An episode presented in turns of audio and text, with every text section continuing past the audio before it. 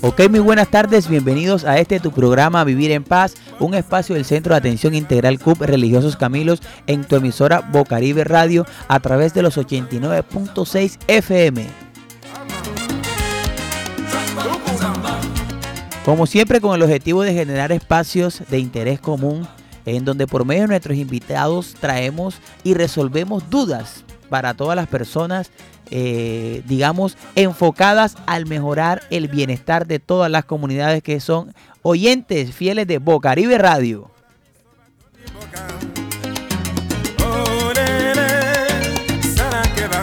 Bueno, y en el día de hoy vamos a tener un programa muy interesante, pues estamos aquí también a la espera de que las coequiperas lleguen para poder hacer la interacción respectiva como en todos los programas habitualmente. Sin embargo, también vamos a contar con la presencia de una invitada súper especial, profesora de la Universidad de la Costa, que va a estar acompañándonos acá para hablar hoy de un tema muy interesante que estoy seguro va a ser de mucho de su agrado. Y el tema es la sexualidad humana.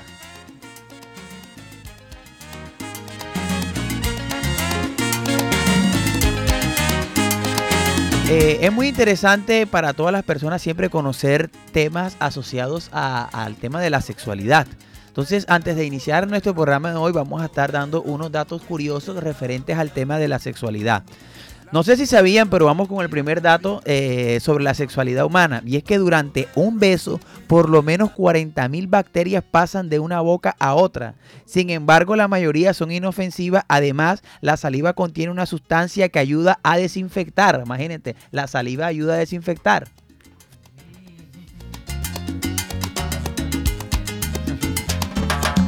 Atención a este dato curioso a todas las personas que nos están escuchando. Las mujeres, las mujeres pueden hacer que su voz suene más sexy, mientras que los hombres no. Ah, o sea, las mujeres pueden hacer que su voz suene más sexy, mientras, a ver, el hombre está intentando ser como algo sexy, nada, no, no, no le sale, no le sale, no le da.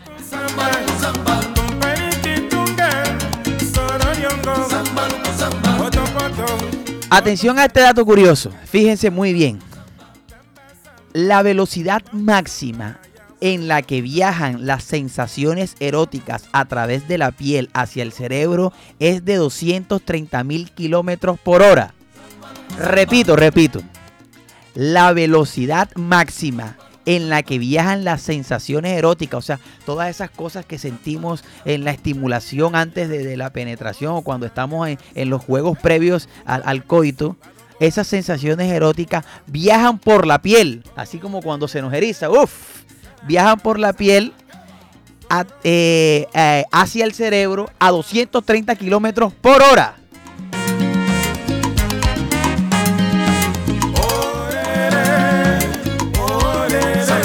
Ojo, cuando estamos teniendo intimidad con nuestra pareja, cuando estamos teniendo relaciones sexuales, cuando hacemos el amor, sube el nivel de endorfinas, por lo que esto causa que las personas puedan reducir su nivel de asco en, la práctica sexual. Por eso es que cuando tenemos relaciones sexuales hay muchas prácticas que si no estamos excitados, no nos darían asco, pero la excitación aumenta estas hormonas que hacen que se reduzca el nivel, eh, digamos, como de asco en la persona y por eso es que se hace de todo, se besa de todo y hasta quién sabe qué más.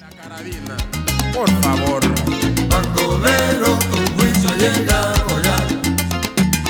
Fíjate, fíjate a este dato. El orgasmo femenino puede durar aproximadamente entre 13 y 15 segundos, mientras que el masculino de 10 a 13 segundos. Oiga, dato curioso de la sexualidad humana. O sea que las mujeres tienen como dos segundos más de disfrute que el hombre.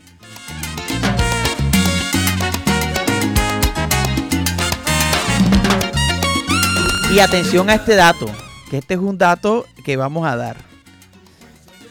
El 62% de las personas piensan que no es malo tener relaciones extramaritales. Imagínense ustedes esto. Este último dato que vamos a dar está pues, eh, digamos, asociado a las consultas médicas más frecuentes que se hacen a nivel de la sexualidad humana. Las consultas médicas más solicitadas sobre la sexualidad humana son sobre disfunción eréctil. La siguiente es sobre la eyaculación precoz. Bueno, fíjense, todos estos datos son muy importantes eh, como para abrir hoy el tema, pero eh, estoy seguro que ahora cuando entremos a hablar con nuestra invitada del día de hoy vamos a dar cuenta que la, que la sexualidad es mucho más amplia. Eh, referente a todo lo que concierne a esto del tema de la sexualidad humana. Vamos con una cancioncita y enseguida regresamos con nuestra invitada que está que se habla aquí en este tu programa Vivir en Paz.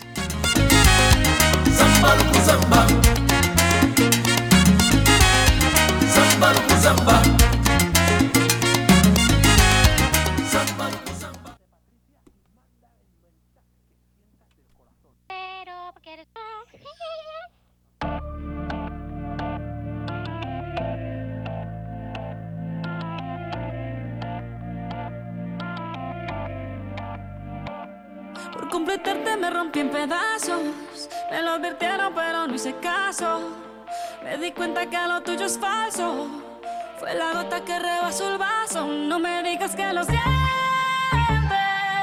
Eso parece sincero, pero te conozco bien y sé que mientes. Te felicito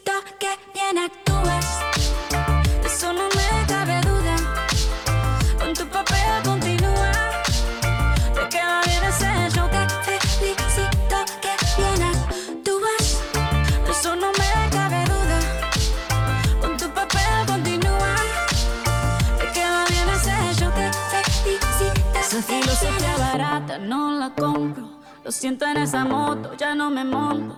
La gente de dos caras no la soporto. Yo que ponía las manos al fuego por ti. Me tratas como una más de tus antojos. Tu herida no me abrió la piel, pero sí los ojos. Los tengo rojos. De tanto llorar por ti y ahora resulta que lo sientes. Suena sincero, pero te conozco bien y sé que mientes. Felicito que bien actúas. De eso no me cabe duda. Con tu papel continúa. Te queda bien ese show. Te felicito que bien actúas. De eso no me cabe duda. Con tu papel continúa. Te queda bien ese show. Te felicito que bien actúas. Hablándote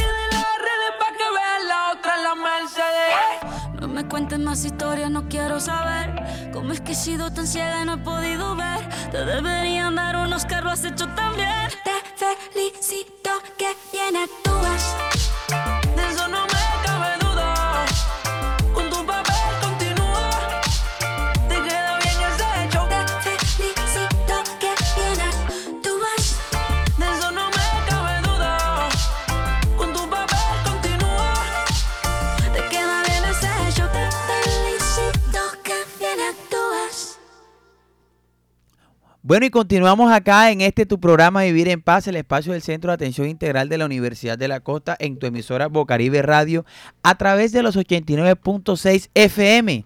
Recordándole a toda nuestra audiencia a toda la comunidad del suroccidente área metropolitana que el Centro de Atención tiene sus oficinas abiertas para atender personas que quieran recibir servicios de asesoría jurídica totalmente gratis. Si usted tiene un, un problema con servicio público, si tiene un problema con el tema, eh, digamos, de alguna herencia que le dejaron, o si tiene algún problema de alguna cuota alimentaria, o un problema que la EPS no le quiere dar un servicio, pues puede acercarse acá al Centro de Atención Integral que está ubicado en la carrera 13, número 10476, enfrente de la Biblioteca Popular del Barrio La Paz, y ahí con todo el gusto del mundo lo vamos a atender de manera gratuita. Además también eh, si quiere recibir un servicio de asesoría psicológica, también está el centro de atención para brindarle este servicio de manera gratuita para todas las personas que se acerquen. Les recuerdo la dirección, es en el barrio La Paz, carrera 13, número 10476,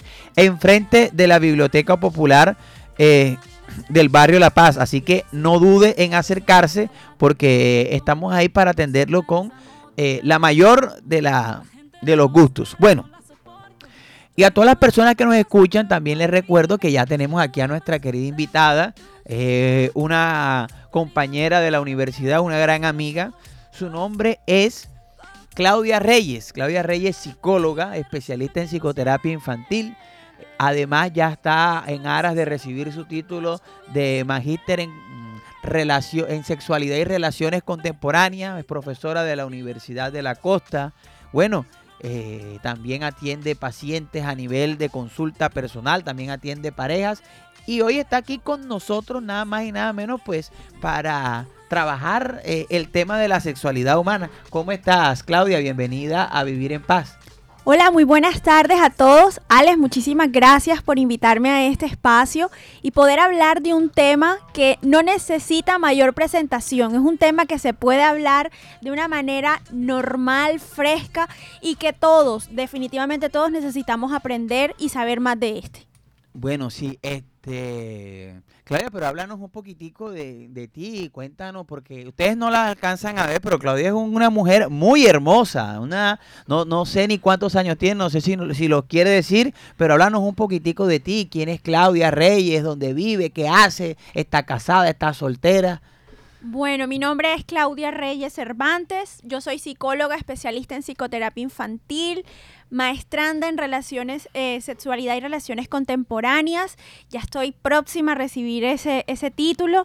Soy docente también de la Universidad de la Costa. Tengo 30 años y estoy felizmente casada. Ah, yo pensé que iba a decir era felizmente soltera, como digo felizmente. No, no, entonces- no, no, nada. Casada. Ok, ok.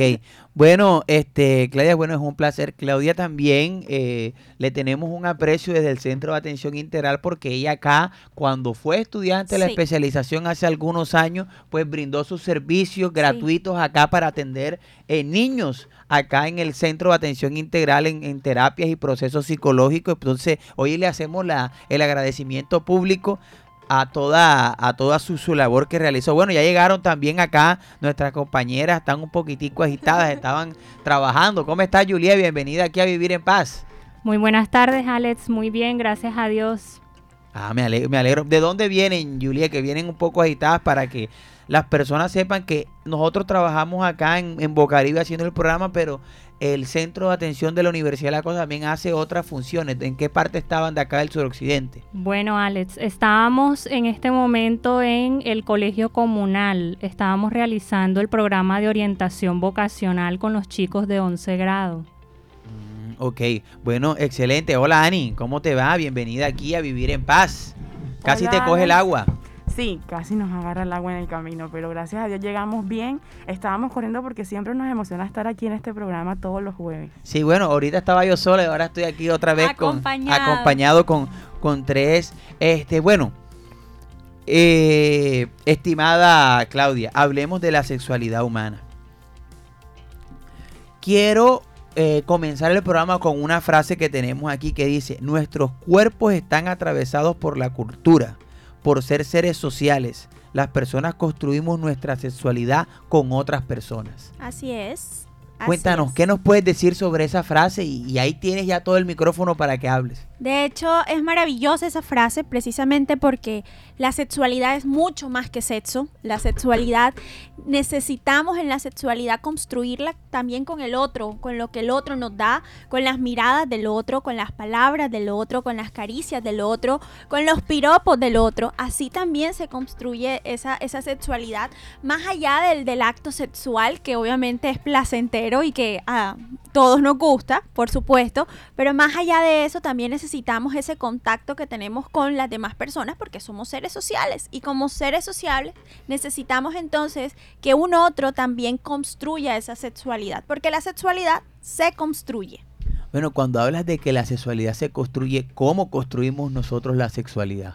Desde el mismo momento en que estamos en los brazos de, de nuestras madres, eh, de nuestros padres, desde ahí se comienza a construir esa, esa sexualidad, esos abrazos, esos besos, esas caricias que como mamá, como papá dan a nuestros niños, ahí va construyéndose sexualidad, se va construyendo también esas sensaciones en ese cuerpo, esas sensaciones placenteras. Luego entonces en la adolescencia ya vamos descubriendo quiénes somos y escogemos con quién queremos estar, con quién queremos gozar nuestra sexualidad, hasta que, bueno, llega el punto donde decidimos comenzar una vida sexual, donde haya coito, donde exista el placer también erótico, donde hay una respuesta también sexual, y bueno, ahí entonces esa sexualidad eh, la podemos compartir con una persona. Sin embargo, ella es cambiante. Hoy nos puede gustar algo, sí, nos puede gustar una práctica de una manera, pero quizás en unos años resulte de otra. Y entonces ahí es donde nos preguntamos, mira, pero tú no eras de esta manera y a ti no te gustaba esto. Y resulta que no, sí, yo puedo cambiar y puedo variar y hoy me puede gustar el rojo y mañana me puede gustar el azul, el amarillo y el verde. Ok, bueno, fíjate esto tan interesante que nos comenta acá nuestra querida invitada Claudia, que primero pues nosotros construimos la sexualidad y la sexualidad entonces no es estática, la sexualidad es dinámica, va cambiando, podríamos decir que la sexualidad del individuo, eh, eh, digamos ya en una etapa adulta, puede evolucionar o, o no sería evolución sino simplemente cambio. ella puede ir evolucionando. Y de hecho de alguna u otra manera van llegando a esos cambios. De hecho, una persona hoy joven puede gustarle una práctica de una manera y ya cuando está en los 40, en los 50 puede que sea de otra. Y también en los 60, en los 70, en los 80, porque bueno, nuestros adultos mayores también pueden disfrutar de su sexualidad, también lo pueden hacer de otra manera. Entonces, la sexualidad no es cambiante, no es algo estático, es algo que simplemente con el tiempo se va cons- reconstruyendo, porque hoy construyo algo, pero mañana quizás puedo reconstruir otra cosa, precisamente por ese elemento social que tú mencionas, porque sí, necesitamos ese elemento también social para eh, seguir construyendo nuestra sexualidad a lo largo de nuestra vida. Sí. Dentro de los elementos sociales, dentro de los elementos culturales que pueden darle vida a la sexualidad de un individuo, a ir cambiando, a ir innovando dentro de sus prácticas, eh, podríamos hablar de muchas cosas que eh, este, estos tiempos han dado. Por ejemplo, Mm. términos como el poliamor, Mm. términos como relaciones abiertas o términos, eh, digamos, en estos momentos eh, de fiestas, de fiestas de algún tipo como swinger, eh, de tener, de pasar de ese momento en el cual la pureza, la virtud de una mujer o incluso del mismo hombre era dada por ser una persona que no había tenido intimidad y que esa intimidad la iba a llevar hasta el día que se casara en el matrimonio. Pero fíjate tú que ahora cuando las personas hablan de que es una persona casta, de que es una persona, este, digamos, que tiene esa virtud, que tiene esa pureza, que es virgen, no se mira como, como se, se le mira como una persona como que no ha aprovechado su vida, como que qué está haciendo. O sea, hay como, o sea, una, una diferencia de los tiempos frente al valor que tiene una. O sea, mientras en un momento tenía tanto valor, ahora pa- parece ser que eso no tiene tanto valor. Entonces tú dirías un hombre, no, yo quiero a alguien que ya, porque ahí no me voy a engüesar. Podría verlo de, de esa forma. Pero entre la variedad de gustos, pues también tenemos diferentes cosas. ¿Qué datos tenemos curiosos? Tenemos unos datos curiosos sobre la sexualidad humana. A ver. Bueno, el campo de la sexualidad tiene desarrollos normativos tanto en la Constitución Política de Colombia de 1991 como en diferentes pactos, conferencias, convenios y convenciones internacionales. A partir de su inclusión en el bloque de constitucionalidad del MinSalud ha avanzado en normas específicas para su promoción y garantía en el ámbito de la salud. Ok, ¿qué otro dato curioso tenemos por ahí para, para dar? tenemos que uno de los hitos cruciales que siguió la definición de la política sobre la educación de la sexualidad apareció en el 2008, cuando el Ministerio de Educación diseñó un programa de educación para la sexualidad y la construcción de la ciudadanía. Ok, fíjate, son datos interesantes donde también hay leyes que regulan toda la parte normativa. Me hace acordar eh, cuando estábamos en el proceso de la paz para la firma de los acuerdos, en el plebiscito había un punto que era todo lo asociado con el enfoque de género y eso fue todo un revuelo. Pero hoy quiero expresar acá algo, una visión muy particular con el respeto también de la audiencia y es que no debemos nosotros tener muchos tabús en temas eh, cuando se habla a nivel de, de la sexualidad, porque es que ya la sexualidad, eh, digamos, se ha visto, no, no quiero decir normalizar, porque la sexualidad es normal, sino que hablar de temas de sexualidad se convierte en un tabú en algunas esferas con un poco más conservadoras, pero es innegable que las personas están viviendo una vida sexual incluso a muy temprana edad. Entonces hay que también mirar que no hay que desconocer lo que en realidad está pasando ni taparlo con un dedo, sino más bien mirar y crear políticas públicas, eh, buenos procesos de, de desarrollo de la promoción de la salud sexual adecuada para que nuestros adolescentes eh, puedan tener las herramientas conceptuales para poder tomar una buena decisión. Así es. Entonces vamos a pasar una sesión, estimada invitada, que se llama Los mitos de la calle. Vamos a leerle unos mitos y usted nos dirá sí o no y el por qué. Ok, Entonces perfecto. vamos con esta sesión que se Los llama mitos de la calle. Uno de los mitos dice, si tienes pareja no deberías masturbarte. ¿Usted qué, Ew. qué opina? ¿Puede ser un mito o no? Es un mito. Pero, pero bueno, eso también es una decisión de cada pareja, ¿no? Eh, es un mito porque en realidad la idea es autoconocerse y conocer nuestro cuerpo, autoexplorarse, que por cierto, a nosotras las mujeres eso sí que se nos ve un poquito eh, raro, porque eso se nos ha enseñado, la mujer no se toca, la mujer no se puede tocar. Incluso en términos de visión es más difícil para nosotras reconocernos. El hombre es más fácil porque, bueno, su pene está ahí a, la vista, pero para nosotras las mujeres es más complejo porque nuestra vagina está ahí escondida. Entonces, en ese tema, en ese término de, de- de conocernos, eh, es complejo porque también hay un elemento social y cultural que nos atraviesa y más que todo a las mujeres. Oye, fíjate, interesante acá lo que nos está diciendo este, la compañera. ¿Qué otro mito tenemos? Los hombres sienten más deseo sexual que las mujeres. mito. Siempre, aunque consideramos que el hombre es el que mayor debe rendir sexual, incluso eh, sexualmente, incluso. Pero, y el día que no quiera, no quiere decir que es menos hombre o que es menos macho, simplemente que está cansado. De hecho, lo que hoy en día se ha podido ver es que las parejas jóvenes están un poco más agotadas en términos de lo que tienen que hacer en sus vidas cotidianas en el día a día.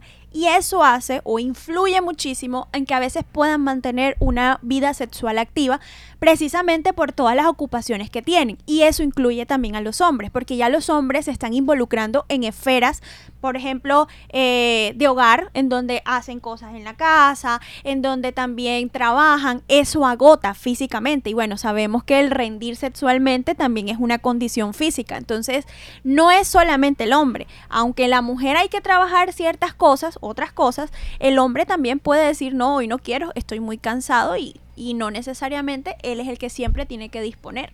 Sí, hay algo eh, que ocurre en este tipo de casos y es innegable, por ejemplo, a nivel latinoamericano, a nivel latinoamericano, la cuestión del machismo. El machismo todavía está muy marcado y ese machismo, que es una cuestión muy de la cultura, también influye, influye demasiado en, en ciertas cargas que el hombre, el hombre tiene. ¿A qué me refiero con esto? Hay muchos grupos feministas. eh, aquí en Bocaribe también hay, eh, ha habido programas de, de mujeres feministas, las cuales, por ejemplo, siempre mencionan este tema de- del hombre, que el hombre es machista, que el hombre quiere imponerse, que pero fíjate que yo te podría decir que yo no me considero un hombre machista, yo, yo me considero como una, una persona que apoya la igualdad en muchos de los términos y la equidad, pero en muchas ocasiones uno se siente como también víctima de ese machismo, porque si tú te das cuenta, una de las cosas por las cuales, por ejemplo, se puede medir a un hombre a niveles, por ejemplo, que, el hombre sea alto, musculoso, o sea, que entre más hombre, que más barba tenga, que la voz entonces sea más, más grave, o sea, son ciertas cosas que enseguida atacan. Entonces, si el hombre de pronto es delicado, si el hombre le gusta arreglarse las uñas, o de pronto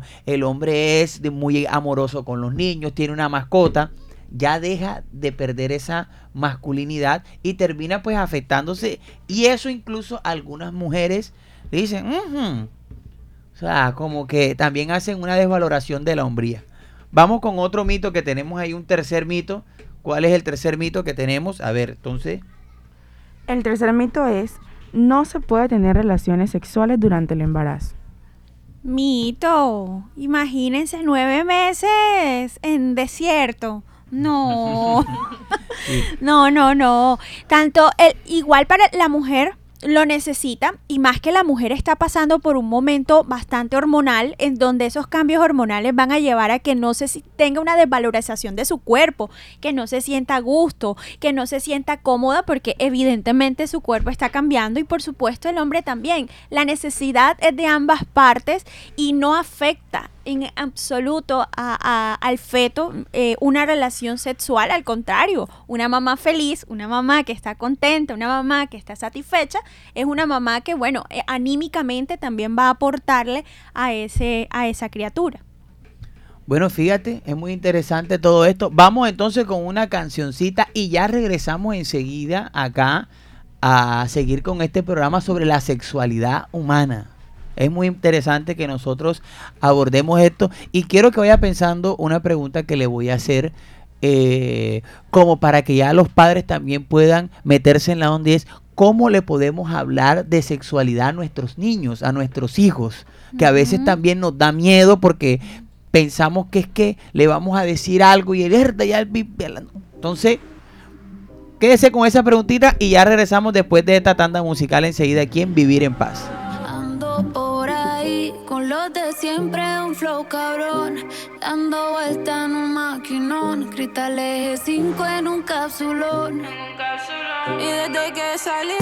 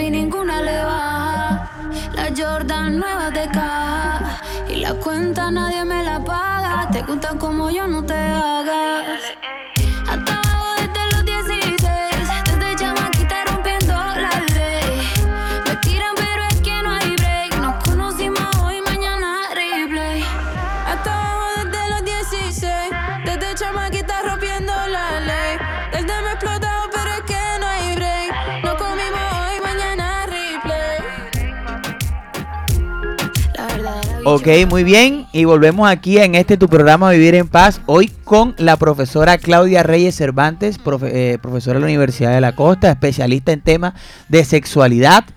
Y hoy está aquí con nosotros hablándonos. Profe, cuando hablamos de la sexualidad, la gente siempre lo va eh, por el tema de la, de, digamos, de la relación íntima. De la relación íntima. Sin embargo, eh, muchas personas, y usted ya nos ha aclarado, la sexualidad va más allá de la intimidad, sino también de la amistad, el disfrutar, compartir con otras personas, también se conoce como sexualidad. Pero hay algo que a veces nos da miedo, y es que cuando se habla con niños o niñas, estamos hablando ya podría ser de infantes entre 0 y 12 años, 1, 2, 3, 4, hasta los 12 años, pensamos que hablar de sexualidad es como muy temeroso. Muy temeroso porque, porque es que, bueno, lo voy a decir así. El adulto lo ve desde la visión del adulto y no desde la visión del niño. Entonces. ¿cómo podemos nosotros hablarle sabiendo como adulto qué es lo que es la sexualidad, que lo asocio con las relaciones íntimas, a un niño sobre sexualidad? ¿Cómo Mm. puede vivir un niño la sexualidad para que yo pueda explicarla? Alex y oyentes, de hecho nosotros todo el tiempo estamos hablando de sexualidad. El mismo hecho que le escojamos al niño que se ponga la ropita azul y le escojamos a la niña que se ponga la ropita rosadita, estamos hablando de sexualidad porque les estamos diciendo, mira, el género masculino se viste de azulito porque el azulito es varonil y la niña, género femenino, se pone rosadito porque es rosadito y es niña. Desde ese mismo momento le estamos hablando de sexualidad. Ahora, más bien sería pensar en cómo mitigamos esas curiosidades que causan, porque los niños son curiosos y los niños van a hacer preguntas como, y mami, ¿cómo nacen los bebés? Y los niños también pueden ser curiosos y en algunas ocasiones mirar por debajo de las puertas a ver por qué mamá y papá están encerrados en el cuarto y por qué de pronto cuando están viendo una escena de besos en la televisión se quedan observando todo el tiempo. Eso son preguntas y curiosidades que ellos tienen y que se van contestando a la medida que ¿De ellos dónde tengan. vienen los bebés? ¿De dónde vienen los bebés? Mamá, ¿de dónde vienen los bebés? Y la, la respuesta por excelencia por todos los años ha sido la cigüeña la trae. Lo curioso es que tú piensas y dices, le pones un poquito de lógica al niño, no, pero cuando va creciendo dice, pero ¿pero dónde? Ahora, he escuchado otras, no solamente la cigüeña, no, viene por la axila. Sí, esa la escuché hace poquito. Entonces, son cosas que causan eh, confusión también en, lo- en los niños y que esas respuestas se van dando a medida que el niño la va entendiendo y primero preguntando qué es lo que él sabe. Es decir, mamá, ¿de dónde salen los niños? La mamá puede responder, mi amor, ¿cómo así que de dónde sale? ¿Dónde, ¿De dónde te sale esa pregunta? Indagar primero qué es lo que saben para yo no dar más información de la que él necesita. Porque a veces es como cualquiera de nosotros, tira la caña para ver qué saca, ¿cierto? Así exactamente son los niños. Lo primero que hay que saber es qué es lo que él ya sabe, para luego entonces yo complementarle la información y dejársela hasta cierto punto, porque evidentemente hay cosas que ellos todavía por la edad no pueden entender. Sí, es muy importante lo que nos dice la, la, la profe, que ellos a veces meten caña, no con la intención de sacar guarapo, meten caña porque es su esencia, están en la, en la época de, de, de la capacidad de la capacidad de asombro, diría eh, nuestros amigos filósofos, está en la, en la edad, en la, en la edad de la capacidad de asombro, pero es importante entender que, por ejemplo, hay otras cosas que sí podemos enseñarle a los niños a nivel de la sexualidad, como por ejemplo el reconocimiento de su cuerpo, que aprenda a identificar cuáles son las partes, que aprenda a identificar cuáles son las partes íntimas, cuáles son las partes que otros amiguitos pueden tocar, cuáles son las partes que no puede, que no puede tocar, como las partes que le pueden producir a él ciertas cosas, ciertas sensaciones, como por ejemplo los labios, que son zonas erógenas, ir explicándole al niño que hay partes íntimas y, Ujú. y que a veces a mí a veces me me ha pasado en escuelas de padres que me preguntan, pero si mi niño apenas tiene tres años, no es que tu niño tiene tres años, pero desde ahí ya le estás mostrando la manera en que él debe o no debe hacer ciertas cosas en el manejo de su cuerpo. De hecho, Alex, quisiera complementarte eso que estás diciendo tan importante con ponerle el nombre correcto a las partes íntimas de su cuerpo. Nosotros a veces queremos decirle al niño porque es que nos da vergüenza. Es que no eh, la vagina no se llama vagina, sino que se llama cucarachita o la galletica o el bomboncito y eso a veces no, eso a veces no, eso no se debe hacer ¿por qué? Porque es que el niño cuando está en una situación un poco incómoda porque lastimosamente estamos en una sociedad un poco perversa, bastante perversa, el niño tiene que reconocer que eh, el saber el nombre de sus partes íntimas para poder comunicar qué está pasando con eso. Entonces los padres a veces cometemos el error de ponerle nombre al pirulito, a la cucarachita, a la galletica, y es que no se llama pirulito o cucarachita, se llama pene y vagina, y el niño necesita conocer las partes de su cuerpo por el nombre que tiene. Sí. También se convierte en una herramienta preventiva para que estos Así chicos es. puedan, este, de pronto a veces un asaltador sexual puede utilizar, pero yo también tengo un pirulito, míralo, muéstramelo para ver si se parece al tuyo. Ay, mira, yo lo toco y tú lo tocas. Entonces, también son herramientas que utilizan los asaltadores sexuales que conocen muy bien el lenguaje de los infantes como para poder empezar y meterse ahí.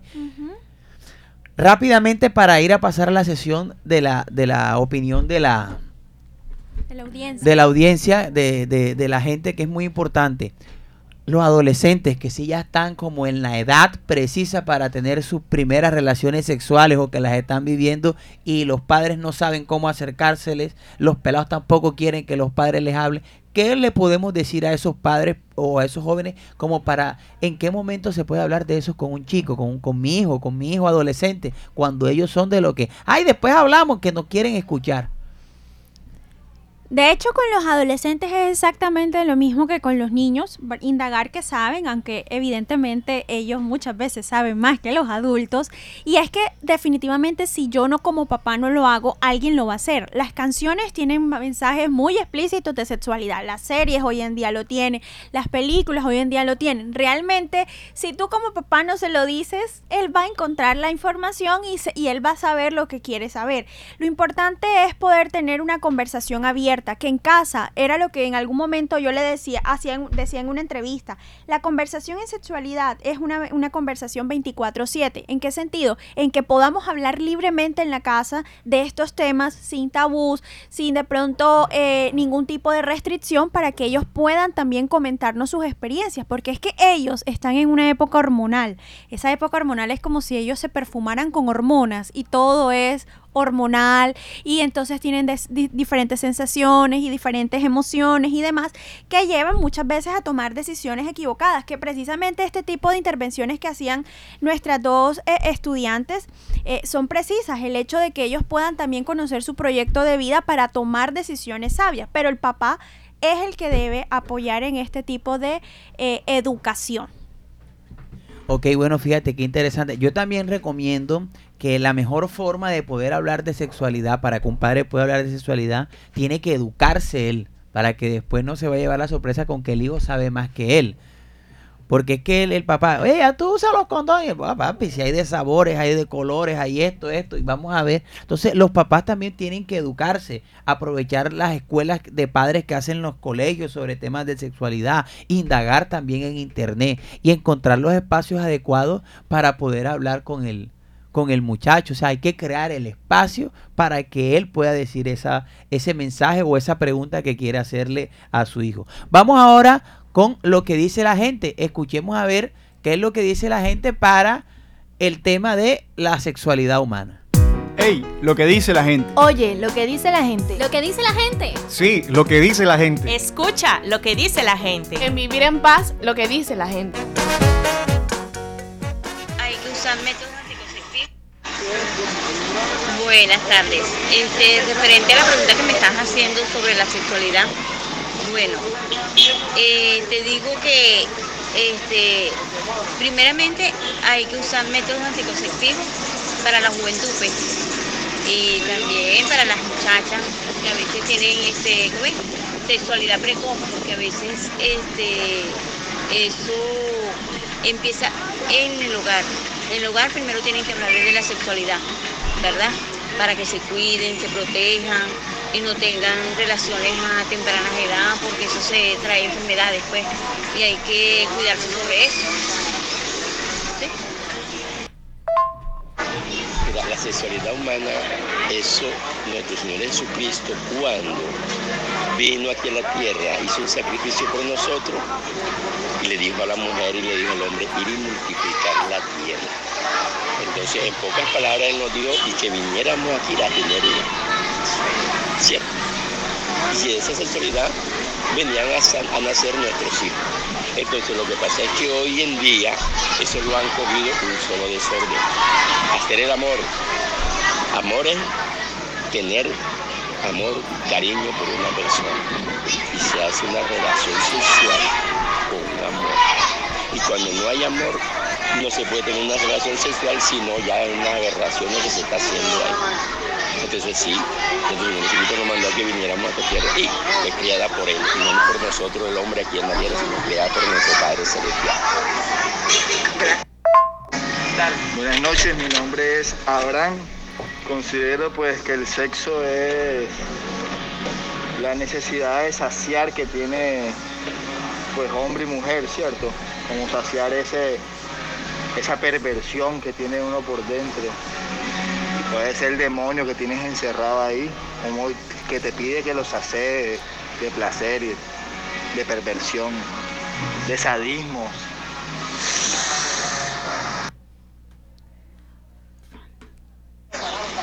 Mi nombre es Roberto Ramírez, vivo en el barrio de La Paz y lo que pienso o sé sobre la sexualidad humana es que se maneja mucha diversidad, mucha libertad, porque pues así como hay libertad de género, también hay sexualidad en, en las parejas, en las personas, no importa la edad, no importa el color, se maneja y se ve de todo.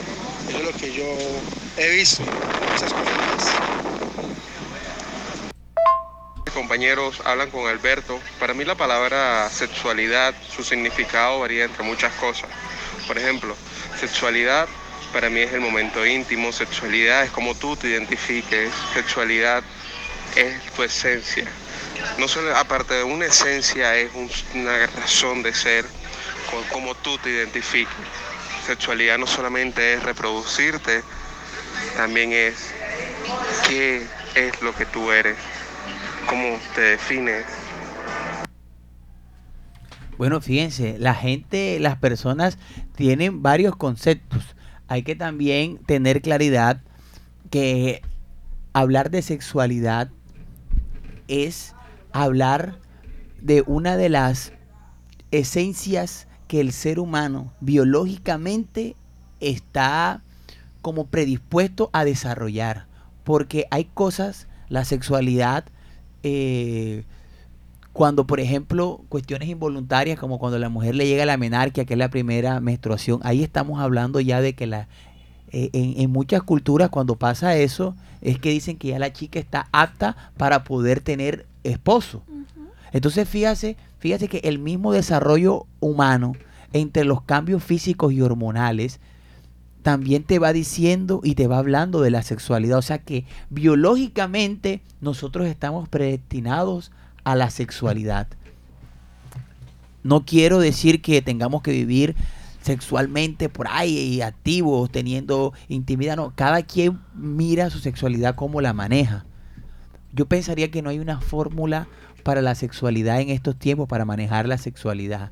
Hubo, pensaría yo que, que puede, mire, eso, estoy aquí analizando que todo es como la moda y no, y no quiero ser tan, tan trágico con esta metáfora, pero a veces ustedes se dan cuenta que, por ejemplo, hace poquito estaban de moda los pantalones tubo. Y antes estuvieron, hace muchos años, los pantalones anchos. Ahora otra vez están llegando los pantalones anchos y le colocan otro nombre, le colocan otras cosas. Eh, hace muchos años eh, existía un tipo de familia que se llamaba, por ejemplo, la familia consanguínea, Punalúa, que eran unos tipos de familia eh, las primeras familias que existieron en, dentro de las cuales había intimidad dentro de los miembros de la familia y las familias eran, eh, existía lo que se llamaba la poligamia, donde podrían tener relaciones no solamente con una persona, o sea, no existía esa pareja y que esa pareja de cierta manera podía tener sus hijos y listo, no, podrían tener hijos con diferentes tipos de personas porque la sexualidad era muy abierta. A través de los años, eh, la cultura y la, y la misma propiedad privada y el Estado fueron creando que el mismo escenario del individuo tuviera esas herramientas para decir, yo quiero que mi tierra y mis cosas no sean de todos, sean de ciertas personas. Y ahí es donde empieza a aparecer el tema de elegir a alguien para que los hijos que yo voy a tener sean los que cuiden mi patrimonio. Fíjate cómo la propiedad privada eh, enseguida llega a entrar en el contexto de cómo se va organizando las parejas y por ende cómo se va organizando la sexualidad. Ya deja de ser la sexualidad abierta con todos para ser una sexualidad de la monogamia y empiezan a aparecer la capacidad de elegir, nos da esa, eh, digamos, como esa construcción de lo que se podría llamar los primeros pasos del amor. El amor como un objeto que se utiliza para seleccionar a una persona con la cual voy a tener mis hijos para que me cuiden la tierra. Fíjate, la sexualidad asociada a la, a la propiedad privada. Pero con el tiempo eso ya se ha ido organizando, ya aparece el amor, ya se deja de un lado como que busco a esta persona para que, fíjate, ¿te acuerdas? Los reyes hacían los matrimonios arreglados para que no se perdieran las tierras. Con el tiempo ya pasa a un lado todo este tema de, de, del dinero, de, la, de las tierras, y entra más lo que es el amor, el gusto, la atracción pero también la religión nos impone ciertas normas. Entonces ya no es porque yo desee estar con alguien por mi tierra, lo hago por amor, pero ahora el mismo amor me dice, me dice una regla que si amas debes casarte a hacer esto. Y fíjate que ahora con toda esta sexualidad abierta que se ha dado, el amor ya es un amor múltiple. Mm. Entonces yo no puedo elegir solamente a uno, sino que puedo elegir a varios si quiero y si mi pareja lo acepta, ahí entro. O sea, la sexualidad en términos de prácticas pareciera que hubiese regresado al pasado, pero en términos de nombres es diferente. Mm. No sé si me hice entender con lo, con lo que traté de explicar, ojalá no haya sido un trabalengua para la audiencia, pero pienso que hemos eh, cambiado mucho el tema de lo que es la sexualidad, la cual yo pienso que va muy ligada a el amor. El amor porque eh, el amor es una construcción social que se da a partir de unas reacciones biológicas, unas reacciones neuroquímicas a nivel del cerebro. Y para que haya gusto, el gusto también está asociado con el amor, la atracción. Ahora, se habla de que eso es algo más fuerte, pero bueno, eso será otro tema en el que hablemos de la construcción del amor. Hoy estamos aquí con la sexualidad y ya lastimosamente estamos llegando al final del programa le queremos decir a nuestra querida invitada muchas gracias. ¿Alguna recomendación final para que manejemos nuestra vida, una vida sexual plena? La mejor recomendación que les puedo dejar es que escojan cada uno de acuerdo a sus intereses, incluso también a sus creencias, lo que convenga para su sexualidad y tengan siempre en presente algo y es que la sexualidad va a ir cambiando. Así que no se extrañen si un día de pronto les gusta el bombombón y el otro día les gusta el, postre, el postre tres leches. Esto es lo mismo en la sexualidad. Un día me puede gustar una cosa, otro día me puede gustar otra. Y en esa diversidad pues también está encontrar nuestro propio placer. Es la mejor recomendación que les puedo dar en esta tarde. Muchísimas gracias por la invitación y bueno, espero volver nuevamente a este maravilloso espacio. ¿A quién le quieres enviar saludos, Claudia? a todos mis estudiantes que puedan estar escuchándome eh, en, esta, en este espacio. Eh, saludos a todos. Ok, Julia, ¿a quién le manda usted saludos en el día de hoy? A mi hermana y mis sobrinos. ¿Dónde están escuchando? Desde acá de Barranquilla, en Las Mercedes. Barrio Las Mercedes, muy bien. Ania, ¿a quién le manda usted? Saludos. Saludo a todos los oyentes el día de hoy. Sí, yo pensé que iba a mandar la cuña allá donde usted trabaja, pero bueno. No, no. Eh, con este último saludo de nuestra querida compañera nos despedimos. Estamos bajo la dirección de Walter Hernández en el máster Laura Senior y quien les habla aquí Alex Vázquez y nos vemos en otra emisión el próximo jueves de este tu programa Vivir en Paz. If I die, another will work for you. So you treat me like a modern slave, Mr. Jailer. I'm talking to you.